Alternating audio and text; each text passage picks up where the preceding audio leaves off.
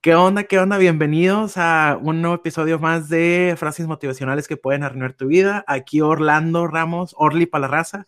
Qué bueno que estás acá. Ya segunda temporada. Andamos con todo el día de hoy. Este, y ¿qué creen? Bueno, gracias a todos los que nos han dado su feedback. Y hoy tenemos de regreso al máster, al máster de máster. Alejandro Más, ¿cómo estás, bro? ¿Qué tal, Orlando? Pues excelente. El día de hoy te abrazo desde Ecuador, desde la ciudad de, Quito. Estoy en Ecuador, voy a trabajar acá dos meses. Y bueno, este, te mando un abrazo, gracias por la invitación. Estoy honrado por el trabajo que estás haciendo, lo cual se me hace eh, muy importante, de alto impacto. Y aparte tiene un toque divertido en muchos de los invitados que tienes. Gracias, pues bueno, vamos a darle. Frases motivacionales que pueden arruinar tu vida. Es un espacio de diálogo, este chusco, el espacio de la madreada, también le decimos, donde mi invito elige una frase motivacional o un consejo que le hayan dado y platicamos anécdotas y demás para, este, pues para ver qué podemos encontrar del, del punto medio. Eh, Alejandro, cuéntanos un poquito más de ti para los que van empezando esta segunda temporada. Y este, aparte, váyanse al episodio de, de, Alejandro, porque está buenísimo. Es el de Querer es Poder. Con ese cerramos la primera temporada con todo. Entonces, este, dense una vuelta, comenten, este, suscríbanse y todo. Y bueno, platícanos un poquito más, un poquito más de ti, Alex. Bien, pues tengo 47 años, eh, soy egresado de la Universidad de Monterrey, vivo, eh, o esa es mi base en Monterrey. Me dedico a ser facilitador de herramientas desde la neurolingüística, coaching, reingeniería humana y la parte motivacional enfocada hacia procesos muy específicos de uno a uno en, cuanto al coaching. Em, soy eh, administrador de empresas tengo una especialidad en recursos humanos. Eh, cuento con una maestría en desarrollo organizacional y em, certificaciones en coaching ejecutivo, coaching ontológico, coaching de vida, y formo parte del staff de un personaje que se llama Tony Robbins, que está en Estados Unidos, que es un coach a nivel mundial, que le da coaching a los presidentes de Estados Unidos, a figuras internacionales como Richard Branson, este, la Madre Teresa en su tiempo, etcétera, ¿no? Em, pero principalmente soy un ser humano que está en aprendizaje en esta vida. Eh, y, bueno, es, soy padre de familia de dos hermosos huercos eh, de cuatro años súper divertidos y aprendiéndoles de, de, ellos, ¿no? Eso creo que soy yo hasta este momento. Y aparte, un muy, muy buen amigo. Les voy a explicar una anécdota. Hace un par de años, este, pues de estos aprendizajes de que a veces pega, a veces no pega, entonces tuve una rachita donde no me funcionó. Entonces, este, yo Alejandro lo conocí en el 2015 en un taller que se llama el Samurai Game, si no me equivoco ahí lo conocí, la verdad es que me, gusta mucho tu vibra, entonces resulta que pues a mí no me pegó una que, que le intenté, pues no pegó. Entonces yo lo invito, digo, oye, pues quiero, o sea, lo veo que está, anda con Tony Robbins, este, si, se vale decirlo y si no lo cortamos, este, se cotorrea con Jürgen, se cotorrea con Dreyfus, dijo, oye, pues este vato algo sabe, quiero aprenderle, ¿no? Entonces dije, oye, vamos a tomar un café, me dijo, va. Entonces lo conocí en un café, bueno, nos volvimos a ver en un café.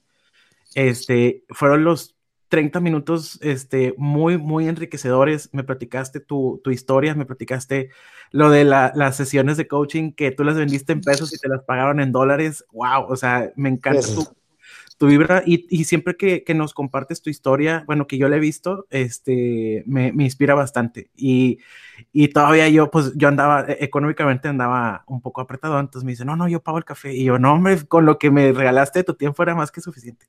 Este, y me inspira mucho, me inspira mucho verte. Este, gracias por tus palabras, por estar ahí. Este, y siempre que, que he recibido un feedback tuyo me, me, enriquece bastante. Gracias. Al contrario, creo que, que todos hemos pasado por algún momento, eh, que requerimos de, de algo o de alguien más y tenemos como esa misma vibra tú y yo que en algún momento hemos estado en situaciones que no son gratas para nosotros y que a veces no sabemos cómo salir de ahí y levantamos el teléfono y encontramos personas que dicen, claro, mañana nos vemos, o sea, con un desinterés total, me ha sucedido lo mismo que, a ti, y creo que se llama correspondencia, y, desde ahí creo que tú y yo nos manejamos desde el sentido de la correspondencia, de ayudarnos, de apoyarnos. Eh, eh, creo que tú y yo hemos crecido juntos en el proceso porque cursamos el mismo taller, teníamos la misma intención de cómo ir eh, creciendo eh, y, creo que los dos hemos ido despegando eh, de la mano en ese sentido. Gracias, gracias por estar. Bueno, este, ¿qué frase elegiste para compartir con nosotros hoy? Mm. Precisamente hablando de, capacitaciones, de todo lo que es el, las herramientas, las maestrías, los doctorados, los diplomados, eh, las certificaciones. La palabra del día de hoy es el conocimiento es poder. ¿Sí? Bullshit. Muchas veces, el día de hoy, eh, voy a hacer una aclaración. Justamente estábamos platicando antes del podcast que eh, hablo desde mi experiencia. No significa que esta sea la verdad absoluta, hablo desde una verdad personal donde el conocimiento es poder y hay alguien importante en tu familia que te lo transmite, donde te dicen que es, entre más estudies y entre más conocimiento tengas, mucho mejor te va a ir en la vida. Y la verdad es bullshit. No es cierto. Por dos. por dos. Este, claro, habrá personas que sí efectivamente han cursado diplomados, talleres, maestrías y el día de hoy están posicionados en una empresa de manera importante o que han desarrollado productos innovadores, han, han sido inventores, etcétera. Pero, ¿qué tanto realmente utilizamos el concepto de el conocimiento es poder? Y yo aquí te hago una pregunta a todas las personas que nos están escuchando. ¿Cuántos de ustedes saben que tomar agua, hacer ejercicio y comer saludablemente te hace estar fit, te hace estar saludable, te hace tener un bienestar? Estoy seguro que el 100% tiene ese conocimiento. Sí. ¿Cierto? Va, ahora, ¿cuántas personas crees que de, de 100 que saben esta información, que tienen el conocimiento, pareciera entonces que tienen el poder para estar fit, para estar este, saludables, para estar con bienestar, para poder correr 5 o 10 kilómetros. Estoy seguro que es solamente aproximada, según el estudio que se está haciendo eh, dos años atrás, que precisamente lo hace el TEC de Monterrey, en cuanto al conocimiento no necesariamente es poder. Eh, ellos dicen que cuando preguntan a las personas, oye, ¿tú sabes que comer saludable, eh, tomar agua y hacer ejercicio eh, te hace tener bienestar? Y la gente contestaba sí. Dice, ¿y de, de estas tres cosas cuántas aplicas? Y la mayoría aplicaba una, ¿no? Que era tomar agua, hacer ejercicio, comer saludable, pero ninguno o pocas personas aplicaban las tres. De 100 personas, el 30% realmente aplicaban las tres y podías ver los resultados en esas personas. ¿Sí me siguen hasta acá? Entonces, no siempre tener el conocimiento genera el poder para obtener un resultado o para proyectar algo o para vender algo o para obtener algo de una persona. Eh, pero desde niños, a ti y a mí nos han eh, criado a lo mejor en ese sentido que eh, hay que estar preparados y hay que estudiar. Yo, yo quiero poner el ejemplo personal. Por ejemplo, yo cuando tenía ocho años, nueve años, a mí me encantaba lavar coches. O sea, es uno de mis hobbies. lavar el coche es, es mi hobby la verdad, número uno. Y a lo mejor a, la gente no le llama la atención lavar el carro, pero a mí el hecho de, el jabón, ver cómo se va limpiando, y luego secarlo, y luego poder encerarlo y al final ver un producto es como para mí orgásmico, ¿no? En ese sentido. A ese nivel te lo quiero poner. Entonces, cuando yo tenía ocho años, eh, la clase económica que teníamos nosotros era media baja y mis amigos me invitaban a diferentes partes a mm, poder em, convivir con ellos. Y yo la verdad es que de las cinco partes que me invitaban un sábado, yo solamente podía ir a una donde mi papá me daba el dinero, ¿no? Me, daba el domingo famoso, ¿no? Me daba un poco de dinero y yo iba, jugaba o salía al cine, etcétera. Pero no podía ir a todos. Entonces un día yo decido, pues me voy a poner yo a trabajar, porque yo ya escuchaba, yo soy el más chico de siete hermanos y yo escuchaba que pues prácticamente la mayoría empezaba a estudiar y a trabajar. Yo dije, pues yo qué puedo hacer? puedo lavar carros. Yo viví en la zona del Obispado que está en Monterrey, que es una zona eh, media alta, aunque nosotros éramos media baja. Mi papá era chofer, pero tenía un terreno ahí. Eh, y yo iba con los vecinos a lavar los coches. Y la verdad es que tengo talento para lavar los coches desde niño. Y la gente se sorprendía y me pagaba por eso. Yo tenía dinero y podía este, ir a, a cualquier lugar con mis amigos, con mi dinero, y hasta a veces me sobraba. Un buen día yo decidí ya no ir a la escuela. O sea, yo hablé con mi mamá y dije, ¿sabes qué, mamá? Yo ya no voy a la escuela porque yo lavo carros los sábados, ¿sí? Y tengo dinero pues para toda la semana y yo puedo vivir lavando carros, ¿sí? O sea, esa era mi mentalidad a los ocho años. Y mi mamá, ¿qué te pasa? ¿Estás loco? Jamás, ¿cómo se te ocurre? Entonces, eh, yo estaba en quinto de primaria y dejé de ir a la dejé de ir a la escuela a escondidas, o sea, hacía como que iba a la escuela en la mañana, yo ya tenía un bote ahí preparado en casa de un amigo, etcétera, y yo me iba a lavar carros, ¿sí? y yo ganaba dinero. Entonces, eh, esto sucedió o esto duró hasta que la maestra eh, reportó que nada más iba uno o dos días a la semana a la escuela. Eh, van y me buscan, me encuentran lavando carros, ¿sí? Y uno de mis hermanos me dice, ¿qué estás haciendo aquí? Le digo, pues lavando el carro, pues, ¿y por qué no estás en la escuela? Pues porque la escuela vale madre, o sea, yo aquí gano dinero, o sea, la escuela no, en ese sentido, ¿no? pero era mi inocencia al nivel de que pues yo cobraba, no sé, el día de hoy a lo mejor 20 pesos, eh, el equivalente a, o 30 pesos a, una lavada, y yo tenía, yo estaba feliz con 100 pesos, por ejemplo, diarios en ese sentido, ¿no? Porque cubría mis necesidades de niño, no las necesidades de, obviamente, de un adulto. Claro, me, me, dan una santa arrastrada en mi casa. Este, en aquel tiempo mi mamá pues no tenía nada de psicología de padre de familia, y era la psicología justamente como dicen la chancla, el cinto, este, el castigo, etcétera. Y me dijo, ¿sabes qué? Tú vas a estudiar, ¿sí? Y te vas a dedicar a estudiar, no a trabajar. Y eh, mi mamá tenía una muy buena intención de que yo estudiara la preparatoria, la universidad, etcétera, para poder ser alguien en la vida.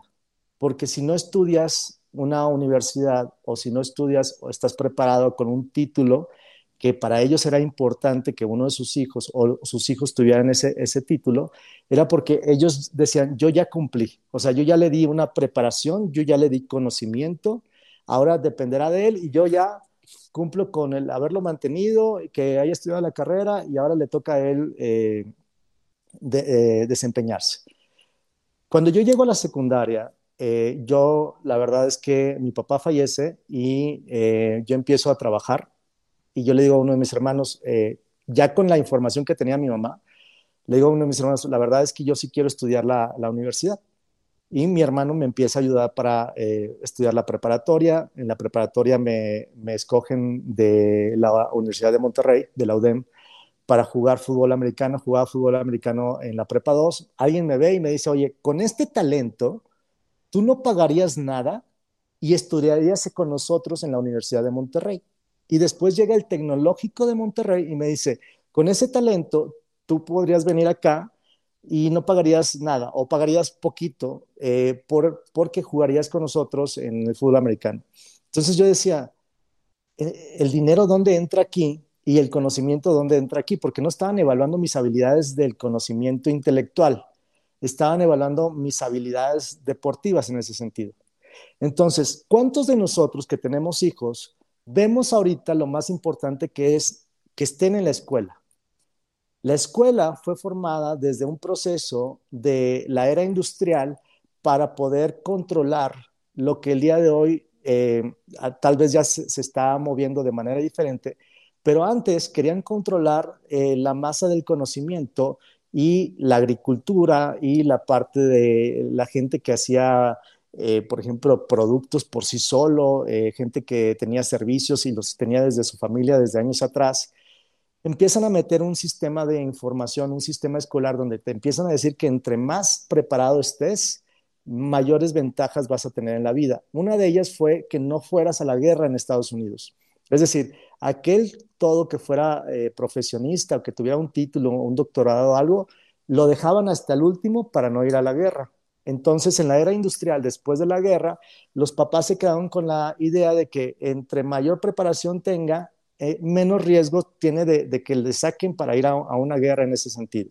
Y después se vino a toda la, toda la sociedad eh, latinoamericana, donde lo más importante era tener un título y la gente que no tenía un título no era apto para un puesto de, gerente o de director. El día de hoy todavía sucede eso en las empresas. ¿Cuántos de nosotros no hemos observado dentro de la empresa gente que no tiene un título, pero que sabes que hace la función o hace el rol de manera increíble? Lo único que le falta es el título, pero no le damos la oportunidad o no le damos el puesto porque el requisito dice estar titulado. ¿Y cuántos de nosotros conocemos personas que están tituladas, los ponen de jefes, de gerentes o de directores, y la verdad es que pues no, no sacan la pelota del cuadro, porque el conocimiento no es poder. El conocimiento es la primera herramienta para generar resultados en ese sentido. No falta, no solamente es la parte intelectual.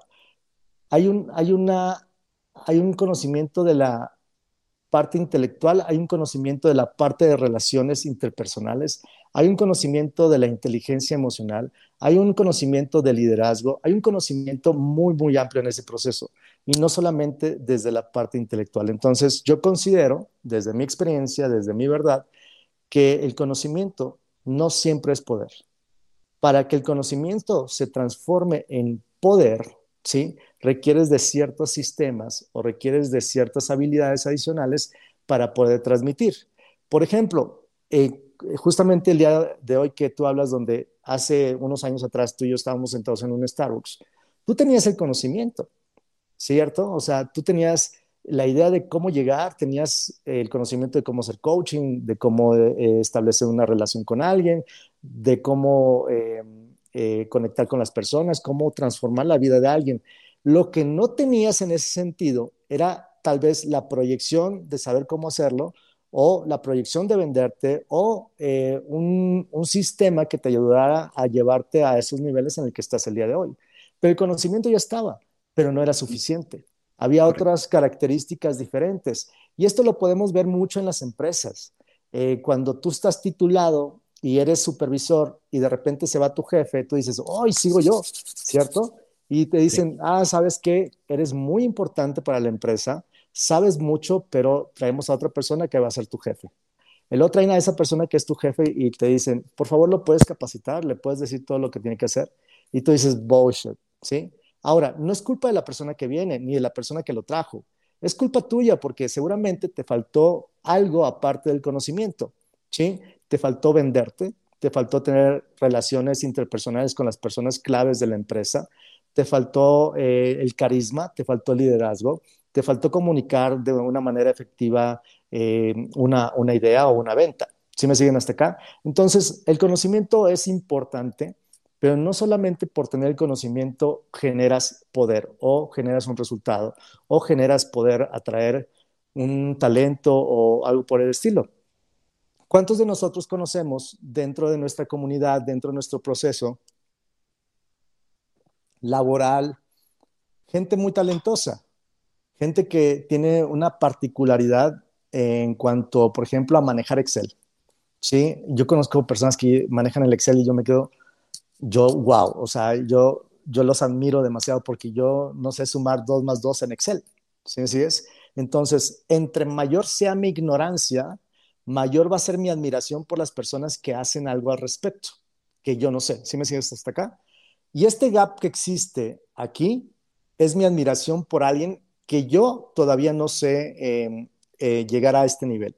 Entonces yo digo, esta persona tiene mucho conocimiento, pero resulta que no tiene, no tiene las habilidades para poderse relacionar con su equipo de trabajo, ¿sí? O no tiene la manera de cómo saber comunicarse o la inteligencia emocional suficiente, pero es un muy buen analista, es muy buen... Em, analizando datos, procesos, tecnología, pero resulta que le traen a otra persona y lo ponen por encima de él porque precisamente todo este gap ha sido muy lejos con su equipo de trabajo. Sí. Esta persona, si tiene las habilidades técnicas y le agrega las parte emocional, las soft skills que tú practicas muy bien, ¿sí? Va a hacer que su equipo se acerque muy bien a este liderazgo y lo empuje y lo lleve hacia los niveles de la gerencia, de la dirección, etcétera no todos los directores, no todos los gerentes, no todos los gerentes general y no todo el dueño tiene las habilidades técnicas, pero la mayoría de ellos tienen habilidades en cuanto a soft skills. Toda esta parte humana, toda esta parte de relaciones interpersonales, saben hablar con la gente, saben conectar con las personas, saben escucharlos en ese sentido. Tal vez no sean buenos financieros, pero tienen a un muy buen financiero sentado ahí, en ese sentido. Dicen consultores, ¿no? Justamente. Yo, no ocupo saber definir, yo aquí tengo a mi experto en finanzas, mi trabajo es otro, totalmente sí. Eh, justamente, el día de hoy estaba hablando con una persona eh, antes de entrar al podcast. Ella es gerente general y eh, tiene un producto muy, muy bueno que no vende lo suficiente y no lo vende porque ella está enfocada a quererlo vender directamente ella.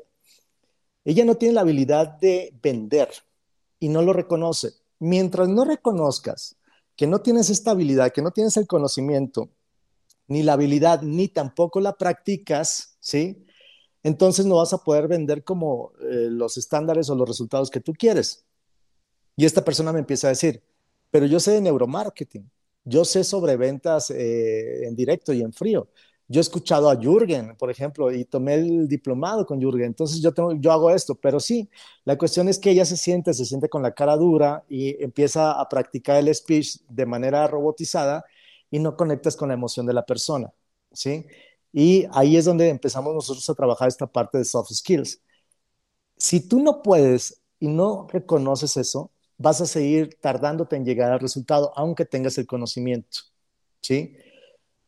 Por otro lado, pues contratas a una persona que tiene el conocimiento, pero lo ha practicado por tres años o cuatro años y aparte te trae los resultados aquí y te dice, mira, estos son los resultados que yo tengo con estas habilidades, ¿sí?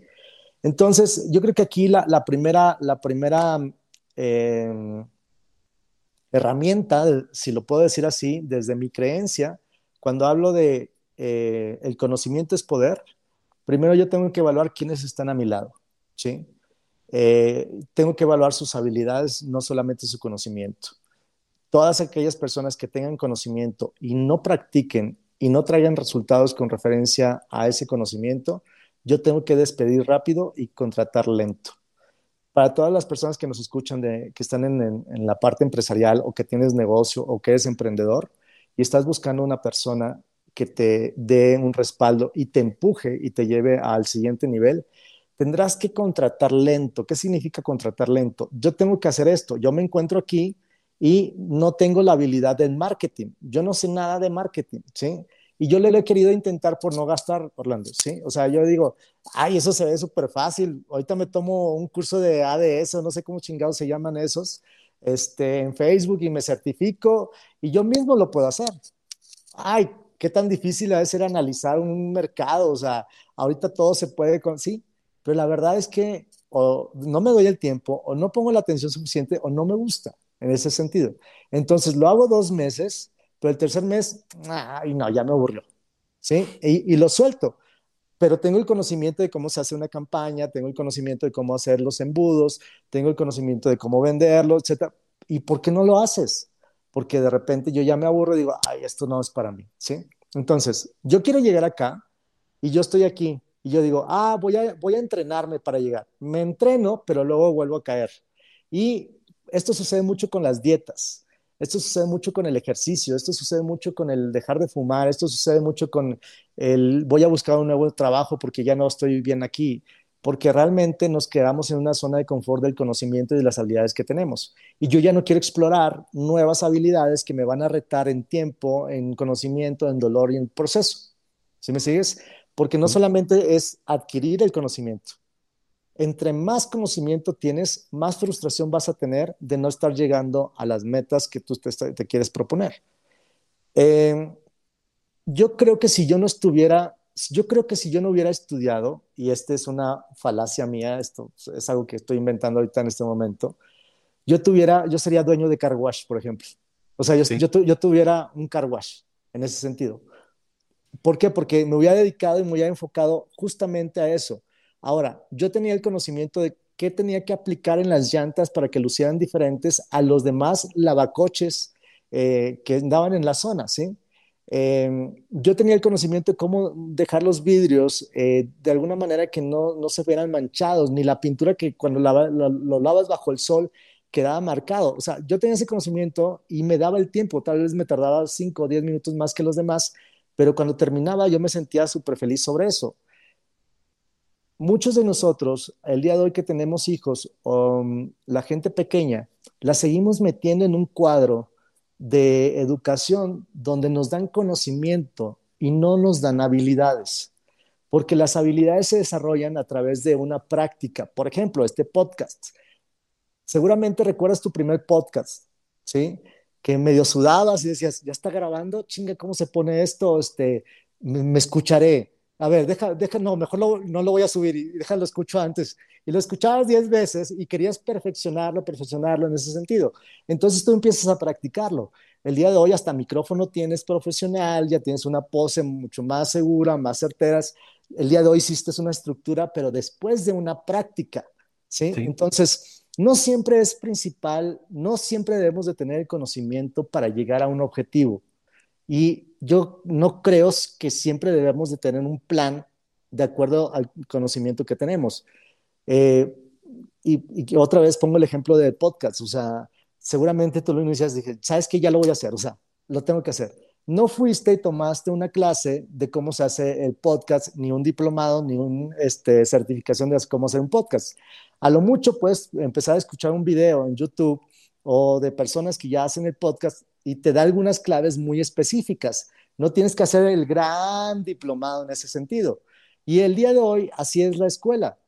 Claro, nos enseñan a las matemáticas, pero vamos a suponer que en la pandemia, el día de hoy nos está retando a darnos cuenta que la escuela no es necesaria, ¿sí? Lo que es necesario es tener tiempo para educar a nuestros hijos y enseñarles lo que nosotros sabemos en ese sentido. Y el, casi creo que el 90% de la comunidad latinoamericana sabe sumar, restar, escribir en ese sentido, el otro 10% pues no. Ese 90% podemos transmitirle a nuestros hijos eh, la escritura, y podemos transmitirle los números hasta cierto nivel donde tú sepas cuánto cobrar y cómo regresar un cambio en ese sentido. Pero después nos enseñan las administraciones, contaduría y todo este rollo, y ya dependerá de nosotros en qué nos queremos especializar.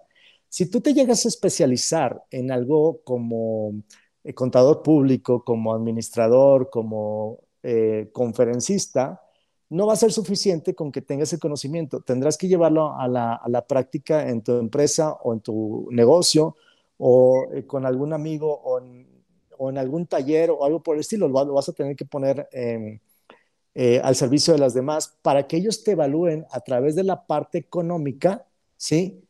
¿Qué tanto tu conocimiento tiene valor? ¿Sí me siguen hasta acá?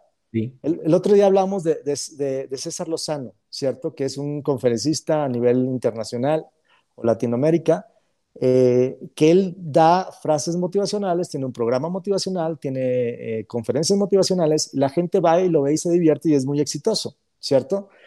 Él, eh, cuando estaba en un canal de, local de televisión, pues lo que hacía era ayudar a otras personas a través de recaudaciones y de repente él se empieza a dar cuenta que empieza a conectar con la gente a través de quién es él, no a través de su profesión que es médico. Sí. ¿Sí me sigues? Entonces, él se da cuenta que su carisma, su manera de comunicar lo que él cree que sabe, ¿sí? Empieza a gustarle a la gente. Y la gente va y paga por verlo. Entonces, a pesar de que él es médico, él es más exitoso por la parte del conferencista que por la parte médica, ¿cierto? Por eso le llaman el doctor César Lozana, pero no, no desempeña nada médico. Tiene el conocimiento, pero no lo desempeña. ¿Dónde se da cuenta que el día de hoy, cobrando una hora, vaya, este, teniendo una hora de su tiempo dando una conferencia, pues cobra 5 mil dólares eh, por esa hora, cuando en una hora de consulta, pues a lo mejor sales con, no sé, 20 mil pesos en una cirugía, ¿no? O 30 mil pesos en una cirugía en, en ese sentido y es más desgastante y es más la responsabilidad. Entonces nosotros tenemos que definir cuáles son los talentos que tenemos o habilidades que queremos desarrollar para llenarnos de conocimiento y a la par de manera orgánica, sensible y fácil, porque cada vez que nos gusta algo es muy fácil, poderlo llevar al mercado y que el mercado le ponga un precio en ese sentido. ¿Qué opinas?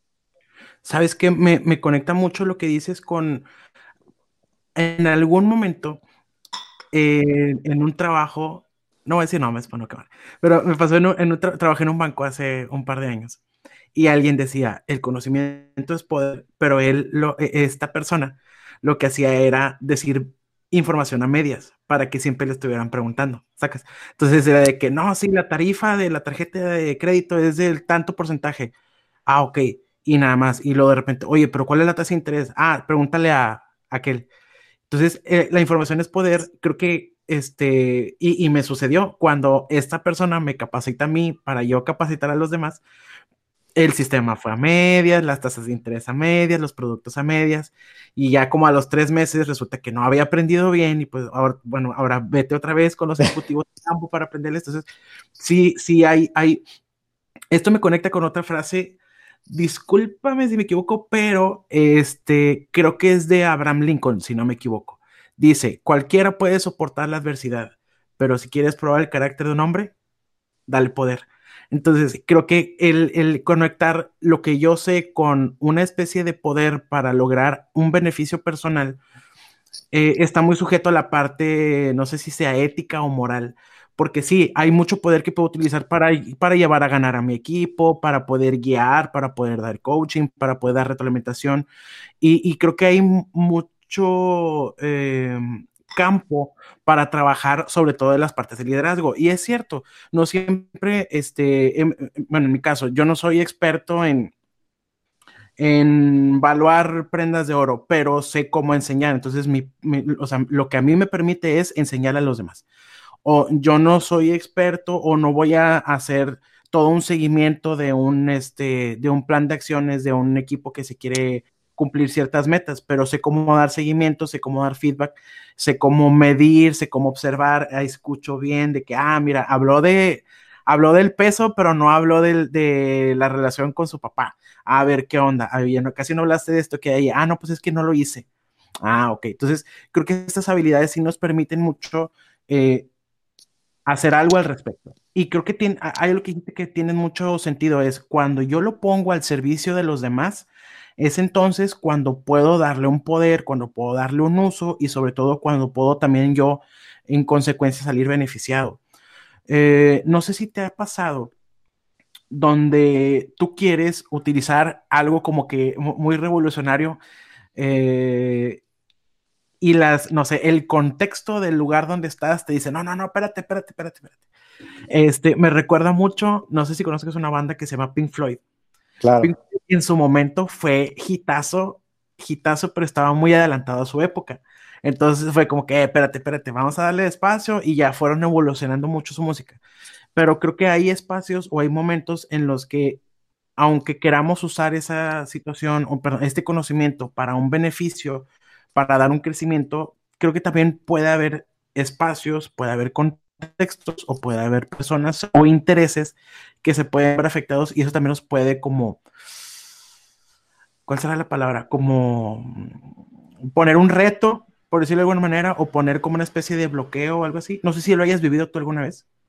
Creo que, que eh, todos hemos pasado por, por algún momento así eh, y el día de hoy que alguien te quiera ayudar es como raro. Eh, bueno, hoy ya no tanto, pero antes era como que si querías tú sobresalir tenías que rascarte con tus propias uñas, decimos en México, para poder llegar a, ese nivel. Y después de yo haber llegado a ese nivel, yo no compartía todo lo que sabía porque entonces eh, posiblemente me, vayan a igualar y después a ganar. Entonces yo ya no quiero crecer. Esa era la limitante en ese sentido. Lo que nos pasó a ti y a mí es esta parte de decir, oye, estoy atorado aquí, ah, sí, veámonos. O sea, porque donde yo te comparto, tú creces y yo me veo forzado a ir, puta, ahora yo tengo que crecer más, cabrón, ¿sí? en ese sentido.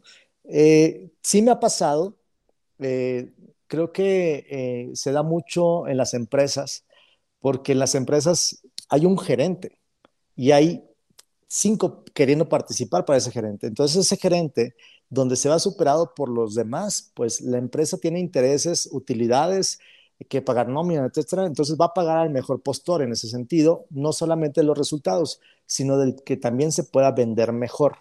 Por eso es que cuando tú contratas a una persona y, nunca la has visto trabajar, simplemente trae un currículum eh, y, dice ahí que, hace X cosa, no es lo, lo del currículum que hace que contrate a la persona, es la proyección que yo tengo de cuando yo le hago una pregunta de cómo has llegado a estos resultados y cómo se desempeña em, en ese contexto para darme una respuesta en, en, ese aspecto. Entonces, basado en esa información, yo lo contrato, pero me doy cuenta tres meses, cuatro meses, cinco meses después que no era la persona adecuada en, para el puesto. ¿Y qué hago yo como recurso humano? Digo, bueno, pues ya aquí lo entrenamos y, vemos cómo le ayudamos y qué hacemos en el proceso. Y la verdad es que es uno de los errores más grandes que podemos cometer como empresas, dejar gente que no te está dando el resultado porque posiblemente igual, otra vez, tiene el conocimiento, pero no, sabe usarlo, no sabe desarrollarlo, no sabe venderlo, no sabe eh, ponerlo al servicio de las demás personas. Em, sí me ha pasado y creo que es, es el día de hoy ya no está tan, tan estigmatizado porque tú y yo podemos poner en, YouTube o en, Internet, quiero aprender inglés y te salen 10.000 escuelas a las que hay que pagar y te salen 10.000 en las que son totalmente gratis y te dan ciertos niveles de, conocimiento. Eh, creo que el día de hoy ya todo eso se, está yendo, eh, se está abriendo, pero, por ejemplo, hay claves que yo tengo de manera eh, personal para poder vender un producto que seguramente no te comparto tres, pero no las cinco, ¿sí? ¿Por qué? Porque digo, ah, pues este güey me va a alcanzar, el pinche Orlando, o sea, si le doy las cinco, me alcanza, cabrón. Entonces, ahora resulta que se dedica lo mismo que yo, pues él lo van a comprar a él porque pues él tiene más carisma y tiene mejor conexión con la gente, entonces no, mejor me lo voy a guardar. Y desde ahí yo no te estoy limitando a ti, desde ahí me estoy limitando a mí de manera personal, porque eso me, impide a mí seguir creciendo en el proceso. Y de ahí, pues prácticamente hay mucha gente estancada gracias a esas ideas, ¿no? Está, está muy, muy marcado, sí, en la cultura de las empresas. Y fíjate, no sé si te haya pasado al revés, donde el conocimiento es poder, te haya dado un resultado muy positivo. A mí me pasó, por ejemplo, en este, ahorita estoy trabajando también en un banco y aparte estoy haciendo esto y los talleres y el libro, o sea, todo. Me gusta mucho. Este, entonces, eh, cuando yo me entrevisté con la persona que ahora es mi jefa, me dice, ok, Orlando, ya vi tu currículum, o sea, ya vi que psicólogo y que coach y que, eh, tal, ok, dame un curso aquí ahora, videollamada de WhatsApp, ¿qué onda? Y yo, sí, me dice, bueno, en cinco minutos me llamas, va, en cinco minutos te llamo. Entonces estaba en mi cuarto este, pues muevo sillones, muevo la cama y todo, pongo ahí la cámara en un, en el buró, ¿no? Este, le pongo ahí un perfume o algo y lo, lo, pongo ahí. Me dice, ¿qué onda? ¿Listo? Y yo, sí, no, pues mira, bla, bla, bla. Me dijo, cinco minutos. Me dijo, no, no, ya, ya, ya me ganaste, ya. Tú te quedas con el puesto, nomás pasa los filtros, etc, etc, etc, etc. Y sí, o sea, en ese momento dije, ok, sé de psicología, sé de esto, sé del otro, pero este, en este momento lo que eh, esta persona requiere es que yo lo, ponga en práctica, que yo lo lleve al, al, cómo lo haría en una situación real y eso ayuda mucho. Y esto me conecta con otra que fue la, la opesta. Eh, hace unos, que será, como unos 15 años, este, fui músico dedicado a, tocar en una banda. Este, entonces, este, creo que ya le he platicado acá. Una vez tocamos en un festival de, de, de municipio del INJUVE, el Instituto de la Juventud, Instituto de la Juventud de aquí de, San Nicolás de Lucarza, este, y estábamos ahí ya preparando exposición, escenario, tarimas y todo. Entonces, cuando ya seguíamos nosotros, este, resulta que iba a tocar Ruido Norte. Ruido Norte es un grupo de ska, una banda de ska de aquellos años conocida. Y, este, y me puse muy, muy nervioso, pero muy nervioso, porque dije, prácticamente, y yo me la vendí, prácticamente le estamos abriendo a Ruido Norte. Es como ahorita decir, le vamos a abrir a, a Jumbo, ¿no? Le vamos a abrir, bueno, a este, la vamos a abrir a Moderato, no sé, era así como un grupo de la escena local bastante pesado. Un minuto antes estoy hablando así de miedo y dije, va, soy lo que soy y tengo lo que tengo. Esto es lo que yo soy, esto es lo que yo sé. Si me equivoco, pues bueno, es parte de mi proceso. Si canto bien, es parte de mi proceso. Si no canto bien, bueno, resulta que ese día cantamos y tocamos y bien y mal hicimos compas ahí de otras bandas y, y la vez que salió padre. Pero sí creo que hay situaciones donde decir el conocimiento es poder, creo que sí tiene mucho valor. Y sobre todo cuando, desde mi punto de vista, hay una congruencia entre me voy a vender de tal manera, pero voy a, pagar con resultados. ¿Te ha pasado también donde esta, esta frase te pueda funcionar a favor? Sí, totalmente. Eh, creo que cuando utilizas las dos herramientas adicionales aparte del conocimiento, eh, el, conocimiento pues fluye y se conecta. Eh, ¿Qué creo que hay después del conocimiento? Es transmitirlo, sistematizarlo y cobrarlo. O no lo cobras, pero sí lo tienes que eh, transmitir y sistematizar. en todos los ámbitos. Tú eres músico, tocas guitarra, piano, ¿qué tocas? Este, guitarra, ukulele, bajo sexto, bajo eléctrico y batería. Va, ahora, ese conocimiento, si de repente estamos en, una boda y dicen, oye, pues se, se, lesionó el baterista, cabrón, ¿sí? Y yo sé que tú sabes batería, y digo, pues aquí está este güey que le sabe la batería, ¿te la avientas o qué? ¿Sí? No necesitarías conocer al grupo, ¿sí? Necesitarías conocer la canción o eh, la, métrica de la música, ¿sí? Y el sistematizarlo es seguir el ritmo de la música que tú ya conoces en ese sentido, ¿sí? Em, y transmitirlo, tú puedes tocar y estar así, ¿verdad? O sea, en ese sentido, pero lo puedes transmitir y, estar en el proceso de, al nivel de la música que estás. Y las dos venden de una manera diferente. No es lo mismo tocar la batería en ACDC así, a que estás con, el, con toda la energía y moviéndolo porque transmites ese proceso. ¿sí? Sí. Igual el que canta, igual que el que está haciendo Excel, igual el que vende. Todo el mundo tenemos este proceso. El conocimiento, tenemos el transmitirlo y tenemos el sistematizarlo. Justamente como cuando tocas una batería.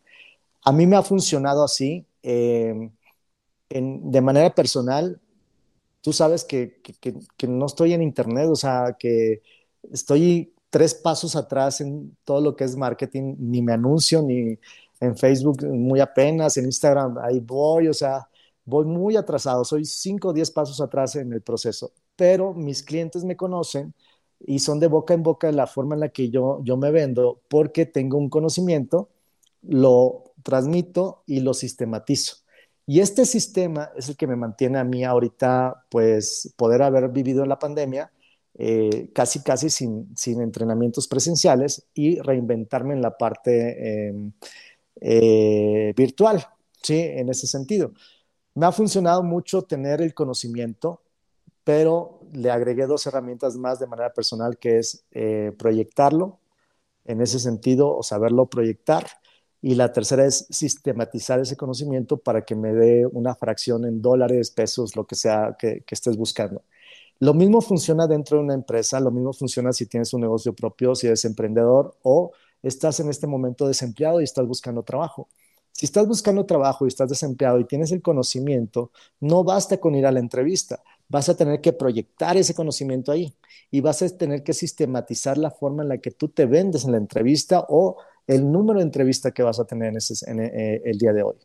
Eh, creo que así es la vida. A mis hijos, por ejemplo, a mis hijos, eh, para, para poder subirse al columpio un niño, ¿sí?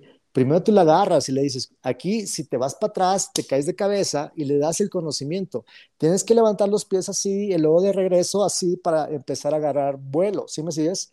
Entonces tú le pasas ese conocimiento, pero si te sueltas de aquí, y nada más haces esto, pues te vas para atrás y le das el conocimiento en ese, en ese aspecto. Si él o ella no lo sistematiza, dice, ok, me agarro de aquí, me hago por acá y empujo, y de repente suelta el sistema, pues se cae. Que a ti y a, mí nos ha pasado que el día de hoy que llegó la pandemia, llegó una pandemia y ¡pum! rompió nuestro sistema de cursos presenciales chingones. Ahora tenemos que irnos a buscar la chingada cámara, la chingada luz, porque pues yo sin luz me veo todo oscuro. Entonces tenemos que renovar el conocimiento, renovar la forma en la que vamos a entregar ese conocimiento y renovar la parte del sistema. Creo que vivimos así en todos los aspectos. En la relación de pareja es exactamente lo mismo, en la relación con los hijos, en la relación laboral, eh, eh, eh, etc. Yo sí creo que el conocimiento es poder, siempre y cuando le, agregues estas dos herramientas. Sistematizar y saberlo entregar. ¿Cómo, cómo podríamos como agregarle o quitarle palabras a esta frase para que quede como que más eh, comprensible? Estaría ah, buena pregunta. Formular, quitarla de las frases así de Instagram, ¿no? De, de, de, esos posts de Instagram que vienen las frases y bien, bien, este, mamadoras le decimos, que vienen muy chingonas, este, ¿cómo le podríamos cambiar? Eh, muy buena pregunta. Eh, no tengo ahorita la Se certeza. Me ocurre, por ejemplo, el conocimiento es poder si lo pones al servicio, no sé, una cosa así. Esa, esa suena muy romántica, esta está muy buena. Sí, este, me gusta, me gusta. Eh, el conocimiento es poder eh, cuando lo pones al servicio de los demás. Sí, creo que ese es, es, podríamos ir cerrando con eso. Cada vez que pones algo al servicio de los demás, estás dándoles poder a ellos. Eh, no, no, estás ejerciendo tu poder. Por ejemplo, lo que tú y yo hacemos, le damos información y los vamos guiando. Eh, utilizamos la información, es el poder que tenemos tú y yo de utilizar esa información para que la otra persona reflexione y tome poder esa persona. ¿Sí? Eh, me gusta. El poder es, no, el conocimiento es poder siempre cuando, cuando, lo, cuando lo pones al servicio de las personas. Sí, me quedo con esa, no quiero arruinarlo con alguna cosa adicional. Sabes que, por ejemplo, ahorita que mencionabas esto de, de, los procesos que hacemos cuando, cuando damos sesiones de coaching. Ahora que estoy en la maestría, estoy tomando una maestría en educación y habla de los sistemas educativos y hay tres. Hay uno que es este, donde el maestro es el centro de la atención. Hay otro donde el alumno es el centro de atención y hay uno donde es poquito de los dos, el híbrido, ¿no? Entonces decía que cuando el maestro es el centro de la atención, este, pues no hay mucho enfoque en si aprendió, si no aprendió, si escuchó. Es, es, era, era, como antes, ¿no? Ya di la clase, se da por vista, si no tuvieron dudas, sorry, ahí se ven y ya se lleva el maestro, ¿no? Y creo que el, el otro modelo que se fue al otro extremo es donde el alumno es el centro. Ah, pues se equivocó. Ah, bueno, espérate que el maestro está disponible para ver si te responde las dudas. Entonces también está muy suelto. Creo que hay un punto medio donde los dos son el centro del, del aprendizaje o el centro del objetivo del aprendizaje y es mucho de lo que hacemos nosotros, porque realmente no, o sea, darle una sesión o, dar, o trabajar coaching con una persona, no es, mira, yo que tú me iba por el camino A porque el bebé no te lo recomiendo porque a mí no me fue bien, realmente no va por ahí, más bien es, mira, según lo que yo entiendo, pues tú ves, ¿qué caminos ves tú? Y él mismo, no, pues yo el A, el F y el J, ah, bueno, ¿por cuál te quieres ir? No, pues el A, ok, bueno, ve, yo aquí estoy para ti, aquí estoy al pendiente, ¿cómo te fue? No, pues estoy, estoy, esto. Ah, mira, están estas herramientas, puedes pedir, puedes negociar, puedes ofrecer, puedes este, escuchar, puedes hablar, etc, etc. Échale. Y ahí va. No, pues sabes que no, me quiero cambiar el C. Ah, bueno, vamos al C. ¿Qué onda? ¿Qué herramientas tienes y cuáles crees que te van a hacer falta? Y como que ir trabajando eso eh, da mucha pauta a que cada quien vaya creando su propio aprendizaje y vaya ahora sí que es muy personalizado, cada quien ve dónde están sus áreas de mejora, les tiene sus propios quiebres, le caen sus propios veintes y creo que el hecho de estar ahí para alguien es nos da mucho poder a nosotros como para poder seguirlo poniendo al servicio y que sea remunerado, o sea, que sea una transacción. Y dos, también que esta persona también pueda replicarlo a los demás. A mí me gusta mucho e, esa creencia, ¿no? Este, y así como un, un, un paréntesis más, tengo una, una coach tomo sesiones con una coach y ella me explica al final, ah, mira, lo que viviste se llama ABC. Ah, ok. Luego, ¿sabes qué? Me, gusta mucho que me explicas la teoría. O sea, no nada más es, ve, ya ganaste, ah, sí, ya ganaste. Ah, bueno, no, no también me dice, mira, esto eh, tiene este concepto de PNL, o esto tiene tal, eh, se llama así en sistémico, o eso se llama así en coaching. A ver, esto que hiciste se llama mapa mental. Entonces, a mí me da conocimientos y ese, ese conocimiento yo también lo puedo transmitir a los demás. Y eso está muy bonito. El día de hoy, ah, en la pandemia que tenemos, nos dimos cuenta que muchas escuelas lo que tenían que hacer es tener un maestro de aquel lado, ¿sí? Pero tienen que tener el apoyo de una persona de este lado con niños de 4 a 7 o 8 años. Y requiere estar ahí un tutor, papá o mamá, el abuelo o la abuela en ese sentido, y están jugando dos roles, el del rol del maestro allá y la mamá o el papá o el tutor está jugando el rol del papá, mamá o tutor y aparte también del maestro, ¿sí? Entonces, ¿qué pasaría si quitáramos lo virtual, ¿sí? Al maestro de allá y tú con tus conocimientos le pudieras transmitir algo a tus hijos en ese sentido. ¿Sería limitado? Sí, definitivamente. Pero ahí es donde entrábamos, que la era industrial le, vino a quitar, por ejemplo, la, revolución de, de, agricultura, donde yo sabía de agricultura y tú eras mi hijo, yo te pasaba todas las herramientas y todo el mundo vivíamos de eso, o sea, generación tras generación, tras generación, tras generación. De repente se, hizo disruptivo todo esto y empezaron a ver la educación y empezamos a entregar la agricultura a, la, industria para que se haga cargo y ahora nuestros hijos o los hijos trabajaban para esa industria donde antes eran dueños de la tierra y ahora trabajaban para esa empresa que son los dueños de la tierra y con un salario pues fijo, no seguro, eh, menor, etcétera. Eso es lo que sucedió realmente con la parte de, educación. Ahora, ¿es necesaria? Yo no, yo no voy a, aquí yo no soy el especialista para cuestionar si es necesaria o no. Simplemente creo que todos podemos sobrevivir desde nuestro talento, no siempre desde el conocimiento. ¿Sí me sigues? El conocimiento es poder, pero el talento es el, el bisturí en ese sentido, ¿no? Eh, creo que por ahí yo dejaría esta reflexión.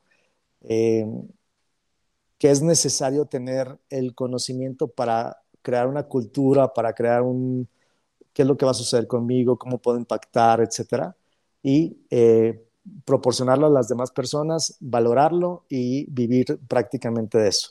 No dejes de leer libros porque el día de hoy yo te digo, ay, bueno, es que el conocimiento no importa, eh, simplemente eso en qué te ayuda, ¿sí?